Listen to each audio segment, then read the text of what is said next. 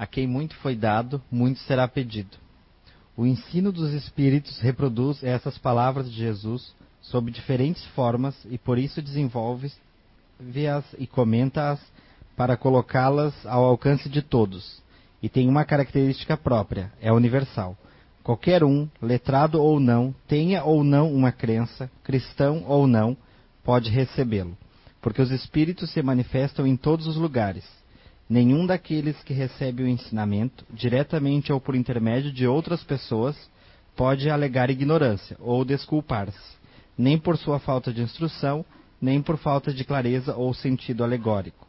Aquele, pois, que conhece os ensinamentos de Jesus e não os coloca em prática para melhorar-se, que os admira como coisas interessantes e curiosas, sem que o coração seja tocado por eles, que ao seu contato não se torna menos fútil, menos orgulhoso, menos egoísta, menos apegado aos bens materiais, nem melhor para com o seu próximo. É tanto mais culpado quanto mais haja tido meios de conhecer a verdade. Os médios que obtêm boas comunicações são ainda mais repreensíveis se persistirem no mal pois muitas vezes escrevem sua própria condenação, e se não fossem cegos pelo orgulho, reconheceriam que é a eles mesmo, mesmos que os espíritos se dirigem. Mas, ao invés de tomar para si as lições que escrevem ou que vêm escrever, seu único pensamento é aplicá-las aos outros, confirmando assim essas palavras de Jesus. Aos espíritas muito será pedido, porque muito receberam mas aqueles que aproveitarem os ensinamentos, muito será dado. O primeiro pensamento de todo espírita sincero deve ser o de procurar nos conselhos dados pelos espíritos, se não há algo que lhe diga respeito. O espiritismo vem multiplicar o número dos chamados. Pela fé que proporciona, multiplicará também o número dos escolhidos. Boa noite, tudo bem? Bem-vindos. Falar de mediunidade não é fácil. Vamos ver se eu consigo desenvolver uma ideia legal com vocês. Tem um cara na casa aqui que é muito bom para isso, seria o André Nats. Esse lá é um, uma Wikipédia ambulante, você pergunta ele. É, mas vamos lá. Ah, vamos imaginar. Vamos pensar um pouco maior primeiro, né? É uma percepção do que seria o universo, né? Se a gente for imaginar que, que o princípio inteligente, que é o que somos, em realidade, né, aquilo que provém de Deus, é, caminha numa via evolutiva, que seria o universo, que seria a criação, isso tudo né, com que nos relacionamos. E essa via ela é sempre para frente, ela é sempre evolutiva. A gente pode estacionar, mas não retroagir, a gente só progride. E tudo nesse universo ele manifesta inteligência, né? ele manifesta uma grandiosidade, uma beleza em tudo em todos os aspectos. Se você for pegar desde o do, do pequeno microcosmo, lá do, do átomo, do movimento dos elétrons, até em camadas maiores, a, a, a questões físicas, matemáticas, biológicas, né? a gente vê que tudo segue uma, uma, uma inteligência tão bela e tão grande que, que, que extrapola a, a, qualquer pregação do nada, né? da, da origem, da ausência de uma inteligência maior. É, a gente pode perceber a inteligência se manifestando tanto no, nessa questão nossa do reino humano que evolui dos conceitos, né, da interpretação do entendimento, como nos, nos seres vivos menores, em, em condições é, não evoluídas como a nossa. Por exemplo, sei lá, formigas. Formiga guarda comida esperando o inverno, né? Quem é que está lá registrando, ó pessoal, vai chegar o inverno, temos aqui o calendário, vamos guardando aqui comida. Né? Não, há uma inteligência se manifestando ali, há uma lógica da natureza coexistindo, cooperando com aquilo. Peixes que sobem em rios de água doce para chegar lá em cima, contra a correnteza, contra todo o esforço, porque lá em cima eles têm que né, desovarem para que os, né, os próximos desçam e procriem e continuem. Então, quer dizer, os pássaros, o voo, a migração, há uma inteligência tão grandiosa e tão bela nisso tudo e a gente se pergunta como funciona né, essa conectividade, essa inteligência que se manifesta em todos esses ambientes. Muitos, muitos são as leis, muitos são os mecanismos que regem esse processo evolutivo, que auxiliam, que nos amparam e nos impulsionam. E um, um, um desses grandes mecanismos é esse que nós chamamos de mediunidade que é a capacidade do princípio inteligente, uma vez aqui no plano físico, manter contato com o princípio inteligente fora do plano físico. Você está aqui, mas há um canal que lhe ampara, ele conecta com algo fora desse plano e que auxilia você de alguma forma a continuar progredindo, seguindo em frente e galgando passos maiores. A mediunidade, ela não pertence ao espiritismo, né, como alguns podem imaginar, é, uma, é algo que foi uma denominação dada pelo espiritismo e é uma, uma ciência desenvolvida, é algo que você, é um dom que você adquire fazendo isso ou aquilo. Se você vier numa casa espírita e sentar numa mesa mediúnica, você vai adquirir o dom e se tornar médium. A mediunidade é uma característica orgânica, uma característica natural de todos os indivíduos. O que ocorre a maior ou menor grau a cada um, de acordo né, com com seu merecimento ou sua culpa, né, se quiser chamar assim, né, com a sua missão, com aquilo que tem que fazer ou passar por aquilo. Ela nos acompanha desde o início da nossa evolução, desde os primórdios. Quando primatas, como na cavernas, nós ainda sonha, já sonhávamos. Sonhos, de visões, de ideias, de coisas que nos visitavam em sono. E na nossa evolução, ao longo né, de todos os milênios, ela foi se metamorfoseando de acordo com que também nós modificamos nossos corpos, nossa inteligência, nossa capacidade cerebral, interpretativa, ela foi evoluindo conosco.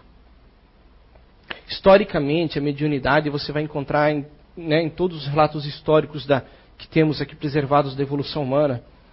Se formos buscar o hinduísmo, né, teríamos né, os brahmanes, né, o, acho que a religião acho que seria a mais antiga que nós temos hoje, né, seria seria o hinduísmo, onde é, havia o, o, contato, a crença na reencarnação já desde essa época, né? Os brahmanes que eram, eram sacerdotes, pessoas que evoluíam, que, que meditavam, que estudavam, que treinavam os faquires, que desenvolviam é, questões de, de suportador, de buscar levitação, e todas as coisas que a gente percebe né, na cultura hindu que nós temos lá comunicação com aqueles espíritos que estavam fora dos corpos no, no, espaço, como eles denominavam, e toda essa questão.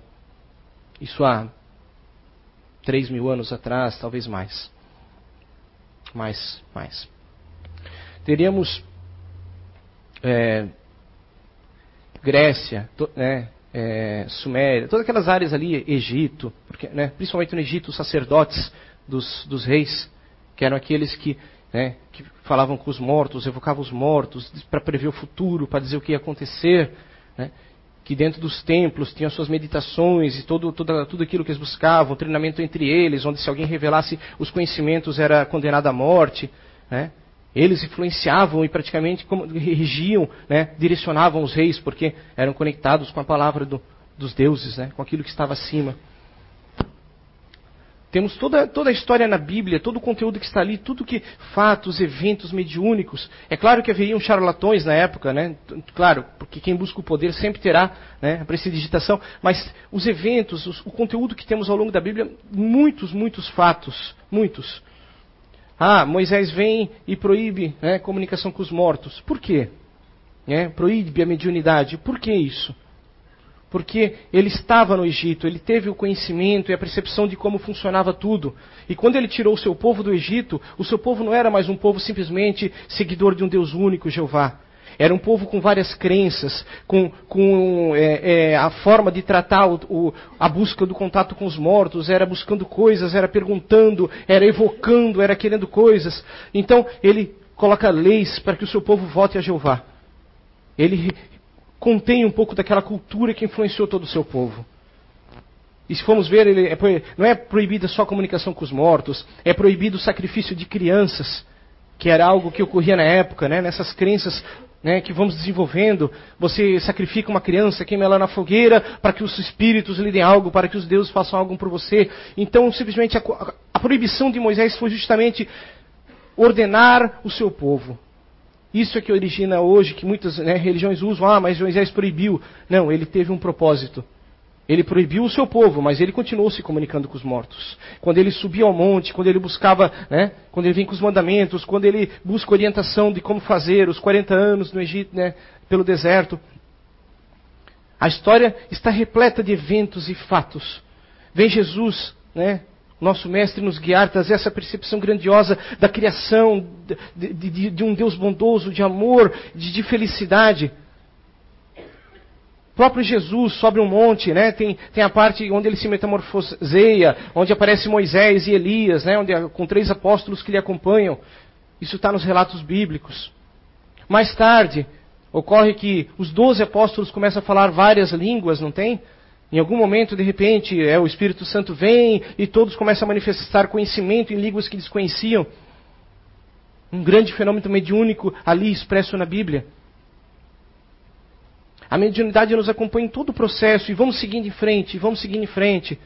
Né? Teremos a caça às bruxas, né? toda, esse, toda essa coisa que ocorre na Idade Média, onde, onde a interpretação de que de, de falamos com demônios, que buscamos, né? onde a igreja nos coloca que, que né? Quem está na igreja fala com santos, mas quem está fora fala com demônios, né? na interpretação.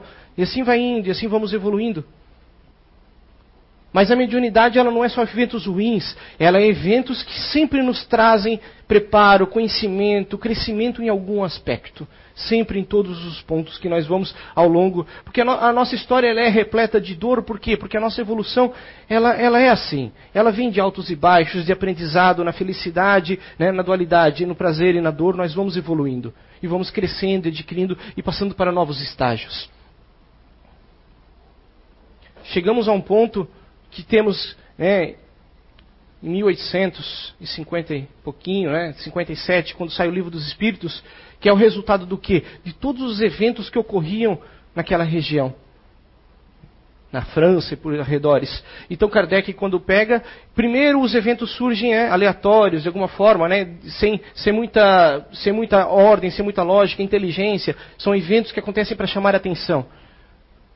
Aí Hippolyte, né, Allan Kardec vai lá, começa a estudar aquilo, descrente, começa a encontrar uma lógica, uma razão, e dali começa a surgir a codificação do livro dos Espíritos.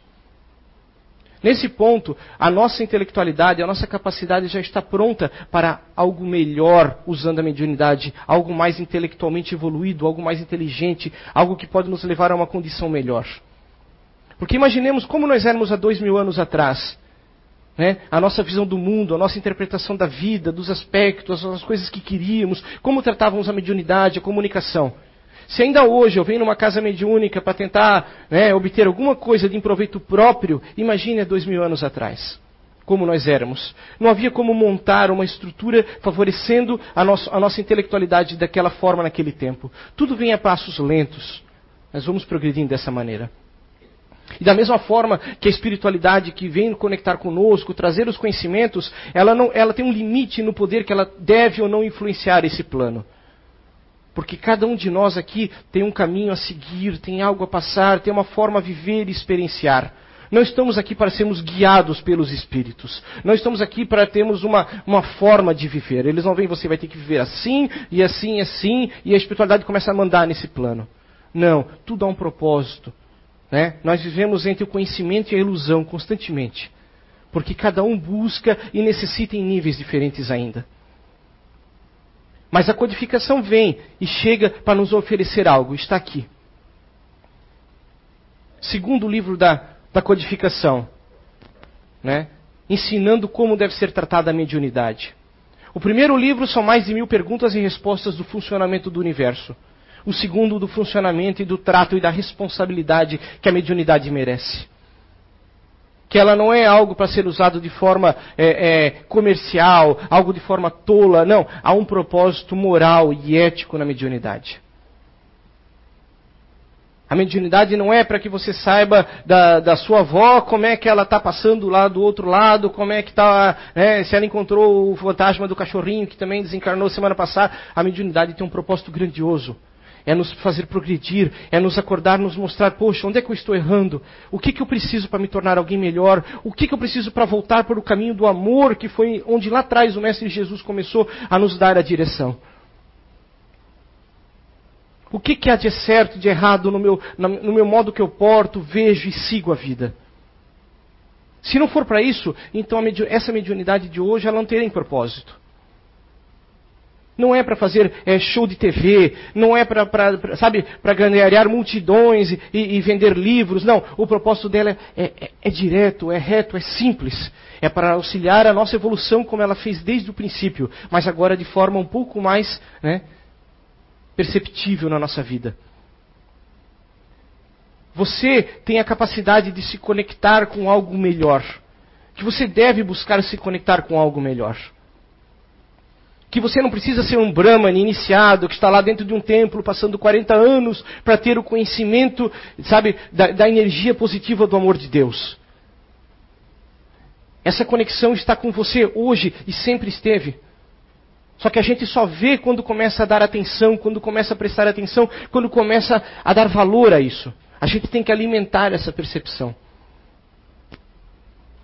Ah, eu quero mediunidade para quê? Né? Eu quero ser médium, eu vou na casa espírita, eu sinto uns calafrios, acho que eu sou médium, eu quero ser médium. Né? Eu vou escrever livros, eu vou dar palestras, eu vou. Né? Qual o propósito da mediunidade, se essa mediunidade existe em você, que ela tem a lhe oferecer, que ela vem oferecer aos outros à sua volta? Quem sabe você não ouve uma palavra amiga de vez em quando que você deveria reproduzir, e você se orgulha de dizer que ouviu a palavra amiga e fala né, bobagem para os outros. Nós vivemos uma, uma comunidade, uma, um coletivo que ele se interliga de alguma forma. E a gente tem que aprender a, a influenciar positivamente esse coletivo. Sabe? Tudo, tudo que é de bom, que é de positivo, que possa proporcionar o bem ao próximo, deve ser louvável e deve ser levado adiante. Quando eu venho a uma casa espírita, quando eu vou a um templo religioso, quando eu vou a algum lugar buscar o contato com Deus, é isso que eu busco, não é? É livrar-me do sofrimento. Mas que adianta eu querer livrar-me do sofrimento apenas para mim e causar o sofrimento aos outros? Levar dor aos outros, levar tristeza aos outros. Quando eu levo o amor, quando eu levo o bem ao próximo, quando eu levo, sabe, a grandiosidade da beleza da vida aos outros, eu estou sendo um médium de Deus. Eu estou sendo um daqueles apóstolos que Jesus iniciou. Eu estou dando continuidade a um trabalho grandioso que vem há milênios seguindo no reino humano, na nossa sociedade, trazendo um amparo sempre que precisamos para galgarmos passos maiores. Já evoluímos em tantos aspectos, né? Temos matemática, física, biologia, tantas ciências, tantas coisas que nós, que nós já dominamos. Mas o campo emocional ainda não dominamos. O campo do ego, Sabe, é, a, essa condição de que o que eu quero para mim, o que eu vejo para mim, o que eu preciso para mim. Né? Tudo é voltando para dentro, para dentro e nada para fora. Eu tenho pouco a oferecer aos outros, eu estou pouco me interessando com os outros, a felicidade dos outros me incomoda, porque eu tenho inveja deles. Agora vamos imaginar se você for médium, vibrando essa energia, que tipo de energias vão se conectar com você no campo mediúnico? Por essa razão, a maioria de nós é, mantém essa conectividade fechada, porque só nos atrapalharia. Nós somos tão nós mesmos, apenas eu mesmo, que qualquer coisa que eu chame para mim, se vier se expressar de forma lúcida e clara na minha mente no plano físico, vai piorar mais ainda. E é isso que chamamos de obsessão na casa espírita, né? Ah, eu estou com um obsessor. O que é esse obsessor? O que é esse espírito que me acompanha? É, é uma conexão mediúnica que há ali. Ele está lhe passando energias, lhe passando ideias, lhe passando influências, mas porque você chamou por ele. Eu chamei por ele, porque eu abri essa porta, esse canal. Eu vibrei e ele vibrou comigo. E agora estamos vibrando junto. E agora a culpa é dele. Não, é ele que está fazendo isso na minha vida. Né? Eu vou numa casa ali que diz que abre caminho, que faz umas coisas que vai me resolver isso. Vão acender umas velas, vão arrancar ele e vai acabar vai resolver tudo. Um obsessor sai, outro, outro vem toma o lugar dele. Porque o problema não é o obsessor, o problema é como eu vibro, é a minha energia e é como eu estou, como eu sou. Não preciso ter uma mediunidade é, é, ostensiva para que eu seja influenciado de alguma forma por uma entidade negativa, né? que é o que eu sou realmente, que eu estou me conectando do outro lado. Eu acordo em depressão de manhã cedo, as coisas não vão bem, eu não consigo dormir bem à noite, quando eu durmo eu só tenho sonhos ruins, mas antes de dormir eu só vejo porcaria na televisão e eu só discuto coisa ruim do dia a dia.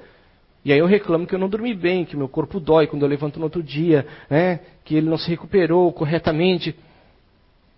As energias que eu vibrei a noite inteira quando eu estive fora, eu estive repassando para o corpo físico. O meu cérebro trabalhou nessas ideias o tempo todo. Sabe? As coisas não se organizam. O Espiritismo vem nos trazer então a, a responsabilidade para você ser um médium. Para você ser um médium, existe tantas responsabilidades, uma norma tão grande na visão dentro do Espiritismo, que muita gente desiste.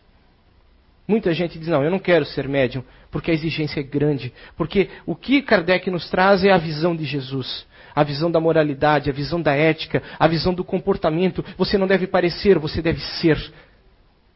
Você deve constantemente policiar-se, você deve constantemente pensar o que eu estou pensando, o que eu estou vibrando. Não, isso está errado, eu não posso fazer isso, eu não posso querer isso, eu não posso ir naqueles lugares constantemente, porque aquilo vai me influenciar mental e energeticamente.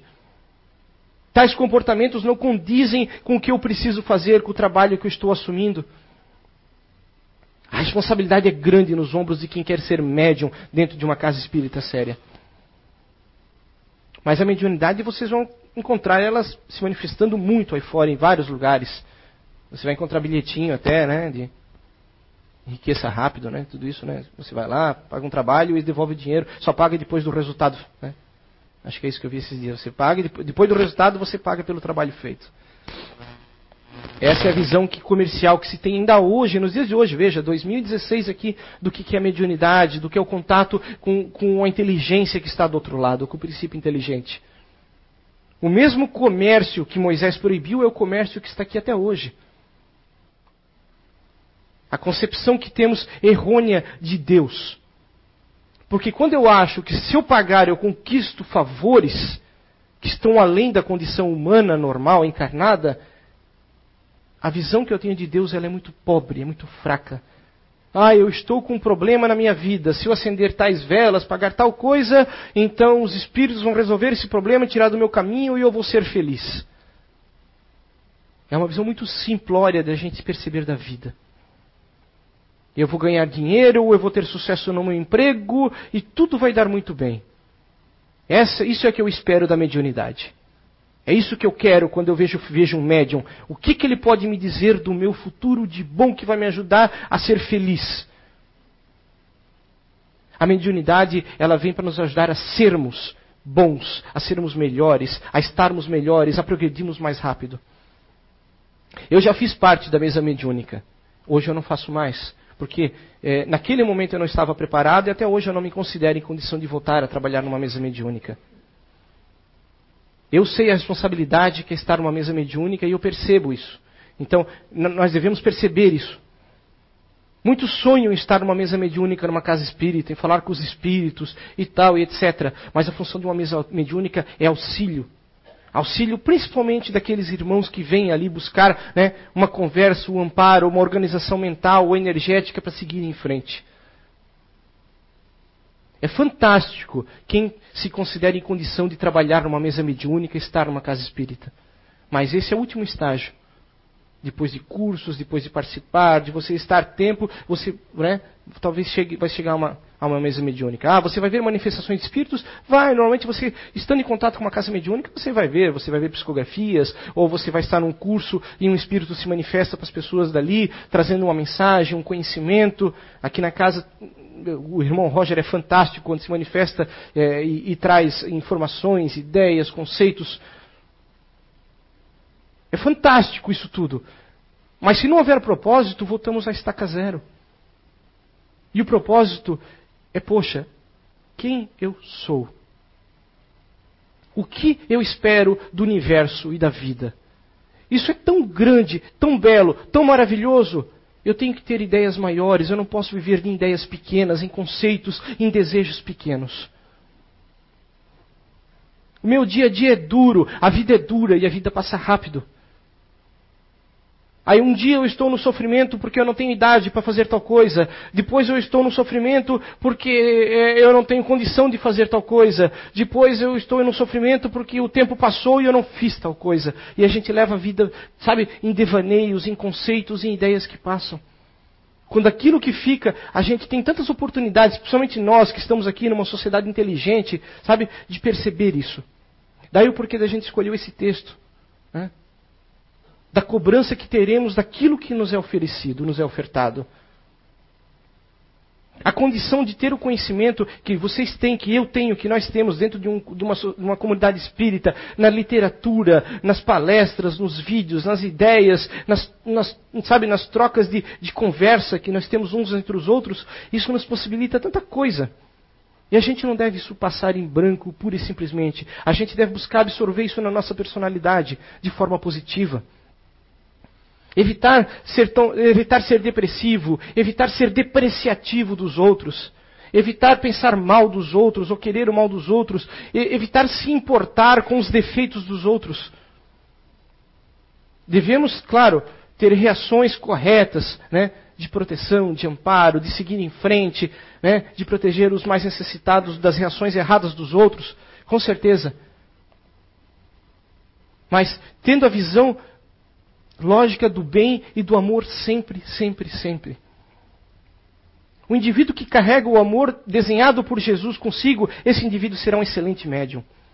Esse indivíduo será um excelente cidadão, um excelente pai, uma excelente mãe, sabe? Será excelente em tudo, terá excelência em si. Mas para isso a gente precisa entender o que é o amor, sabe? Essa mensagem deixada por, pelo Mestre Jesus. Aproveitando todos os mecanismos, tudo que a natureza nos oferece para seguirmos em frente. Você tem cinco sentidos básicos e tem um sexto sentido que oscila entre maior e menor grau. Esse sexto sentido, ele é, ele é um dos outros cinco sentidos que você tem para evoluir, para aprender e para crescer. Você vê, você sente, sabe? Você, você se relaciona com o meio, com as pessoas, você tem um, um, um raciocínio contínuo, você tem controle do que você quer e do que você pode fazer. Mesmo que você tenha limitações físicas, você tem capacidade de fazer tanta coisa, tanta coisa que outros não podem. E valorizar isso, se sentir importante e, e, e grato por isso. Porque gratidão é uma coisa que, que não faz mal a ninguém. A gratidão nos torna melhores. Quando eu sou grato pelo corpo que eu tenho, pela família que eu tenho, pelas coisas que eu tenho, pelas oportunidades e principalmente pelo tempo que me é ofertado aqui. Porque o tempo passa. A via vai seguir sempre. Mas o bom uso do tempo vai definir a velocidade que eu vou seguir nessa via. Os sofrimentos que eu vou ter que encarar lá na frente que eu não precisaria estar, encarando. Coisas que eu faço por um momento, por um impulso que eu não estou aproveitando todas as capacidades que me foram oferecidas e vão me causar tanta dor lá na frente. E um dia eu vou estar culpando Deus, a vida, os outros por isso quando simplesmente eu não enxerguei lá atrás aquilo que eu deveria estar enxergando. As oportunidades, as pessoas, os momentos que eu tenho. Viver bem o dia e acreditar nesse bem. Acreditar que esse amor ele vibra conosco constantemente, independente da situação ou, ou de qualquer outro evento externo. Essa energia desse Criador, ela, ela vem até nós o tempo todo, 24 horas por dia. Só que a gente tem que saber absorver isso. Absorver isso é começar a se abrir, é começar a expandir os nossos centros vitais, nossos centros de força, é expandir a nossa capacidade de percepção, de sentido. Tirar um tempo para nós mesmos, com certeza. Não precisamos ficar anos e anos meditando dentro de um templo, mas algumas horas por dia faz bem, alguns minutos por dia faz bem limpar a mente, esquecer os problemas, esquecer, sabe, saldo bancário, problema no trabalho, problema na escola, problema aqui, ali, é, amoroso e etc. Tirar um tempo para nós e nesse tempo conosco a gente buscar isso que está além de nós. Isso que nós estamos fazendo aqui hoje é isso. De forma muito rápida, muito direta, nós estamos aqui trocando pensamentos, ideias, eu estou manifestando uma energia, vocês outra, e nós estamos trocando isso entre nós. E essa energia nos ajuda a estabilizar. Daqui nós vamos para uma sala de passe, onde haverão eventos mediúnicos lá dentro. Troca de energias, espíritos trabalhando, ajudando, re tentando reequilibrar o seu corpo, sabe, astral, físico, de alguma forma. Eventos mediúnicos estarão em todo momento acontecendo. Só que a gente muitas vezes não vê, não percebe. Mas constantemente essa energia, sabe, que nos direciona ao progresso, ao processo do crescimento, do melhoramento, ela está agindo conosco. Seja através de um instinto que você não compreende de onde vem, e que é um instinto de sobrevivência, a seja um sentimento de amor, um sentimento que você controla. Tudo isso parte de um princípio inteligente, tão grandioso e tão belo. Só que a gente tem que entender ele. Isso leva à eternidade, né? Não há como definir o tempo para a gente entender a grandiosidade da vida, mas a gente aceitá-la já é o primeiro passo. Ter gratidão, ter, entender a beleza da vida, a beleza das pessoas, aquilo que elas são e não aquilo que elas aparentam pura e simplesmente. Que uma pessoa que você vê, que talvez pareça bela ou mal cheirosa, pode, pode ter algo tão bom para lhe ensinar em algum momento da sua caminhada que julgar, pré-julgar e sentenciar antecipadamente só nos causa sofrimento. Nós podemos nos sentir poderosos, fortes, arrogantes. Né? Se eu sou médium, eu posso, né, eu posso escrever livros, ganhar milhões, me tornar, né, todos me amarem, baterem palmas por onde eu passo. Mas eu sei o que eu sou internamente, o que eu estou e o que eu sou. E tudo que eu poderia ter feito melhor e deixei de fazer. Isso, no final das contas, é só isso que conta. Quando a gente abandonar esse corpo, quando essa jornada aqui encerrar, essa mediunidade cessa. E você segue sendo o que você é, pura e simplesmente. Levando aquilo que você né, conquistou ao longo desse processo, ao longo do tempo que aqui esteve. Fazendo bom ou mau uso, seja no, em alguns meses, seja em décadas. Cada um de acordo com a sua jornada, né, com aquilo que se desenhou para quando veio para cá.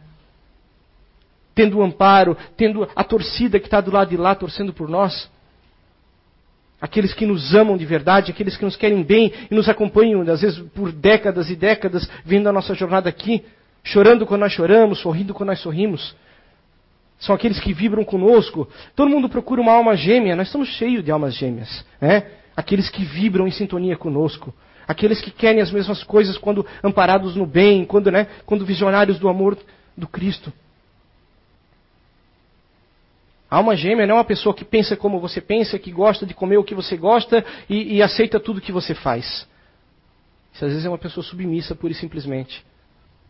O amor verdadeiro de uma alma gêmea, né, que a gente quer, isso que a gente sonha, né, ter alguém que nos compreenda, é vibrar isso, é sentir isso e caminharmos para um caminho onde nos aproximamos.